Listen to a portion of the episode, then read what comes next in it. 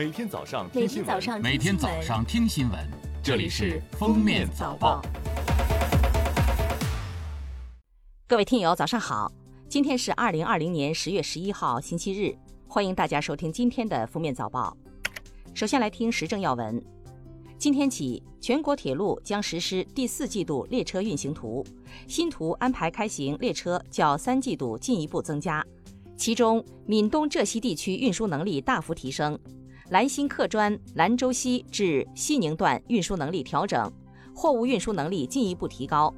中欧班列运输能力再提高。十号，国务院办公厅发布文件提出，完善大型体育场馆免费或低收费开放补助政策，支持体育场馆向社会免费或低收费开放，挖掘学校体育场地设施开放潜力，推动居家健身，鼓励各地区与线上运动平台合作开办居家健身课程。国家体育总局副局长李建明十号表示，近段时间以来，部分项目所进行的体能测试，仅是督促运动员加强基础体能的措施，不会影响高水平运动员参与奥运会等国际大赛的选拔。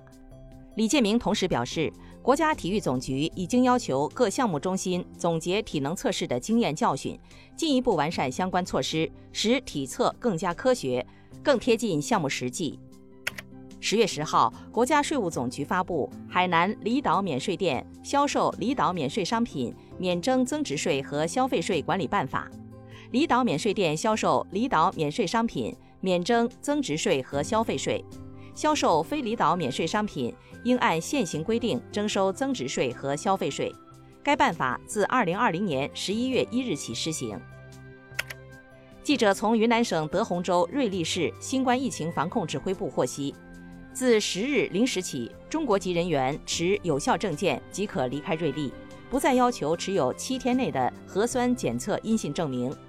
外籍人员和入境人员无特殊原因不得离开瑞丽，相关部门继续保持离瑞卡点查验。下面是今日热点事件。今天是世界镇痛日，专家介绍，生活中常见的疼痛有很多。疼痛往往提醒我们身体某个部位正在或者已经出现损伤。一些简单的疼痛症状可能是身体给你发出的求救信号。人小痛可能治大病，如果出现疼痛症状，不应拖延，应及时就医治疗。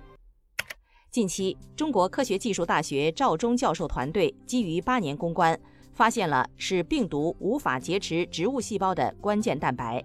进而揭示植物干细胞的广谱抗病毒机制，为解决农作物抗病毒乃至全球粮食稳产等问题开辟新路径。国际权威学术期刊《科学》十月九号发表了该成果。十号，北京警方通报私家车被张贴自制违章停车提示单一事，经查，徐某利用车主担心被处罚心理，将自制违章停车提示单张贴在路边停放的汽车车窗上。提示单上称向支付宝某账户捐款一百元就终止举报。九号，犯罪嫌疑人徐某被刑拘。十号上午九时许，一辆依维柯小型客车行至贵州毕节市下蓉高速时，在大雾路段追尾碰撞前方一辆大型客车，引起两车起火燃烧。经查，大客车上所有司乘人员第一时间全部安全疏散。依维柯小客车上虽有五人跳车逃生，但仍有七名被困人员死亡。最后来听国际要闻：美国总统辩论委员会宣布，原定于十五号举行的第二场总统候选人辩论取消，委员会将专注于筹备本月二十二号的最后一场辩论。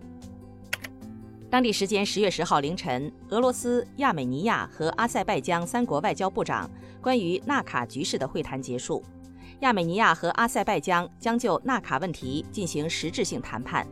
双方同意从十月十号十二时开始在卡拉巴赫地区停火，并同意停火后交换战俘和阵亡将士遗体。西班牙政府九号发布公告，宣布首都马德里及马德里自治区即日起进入为期十五天的紧急状态，以遏制新冠病毒的传播。据俄罗斯卫星通讯社报道，佳士得拍卖行日前拍卖了一具霸王龙骨架，最终以超过三千一百八十万美元的价格成交，约合人民币二点一六亿元，创造了新的世界纪录。感谢收听今天的封面早报，明天再见。本节目由喜马拉雅和封面新闻联合播出。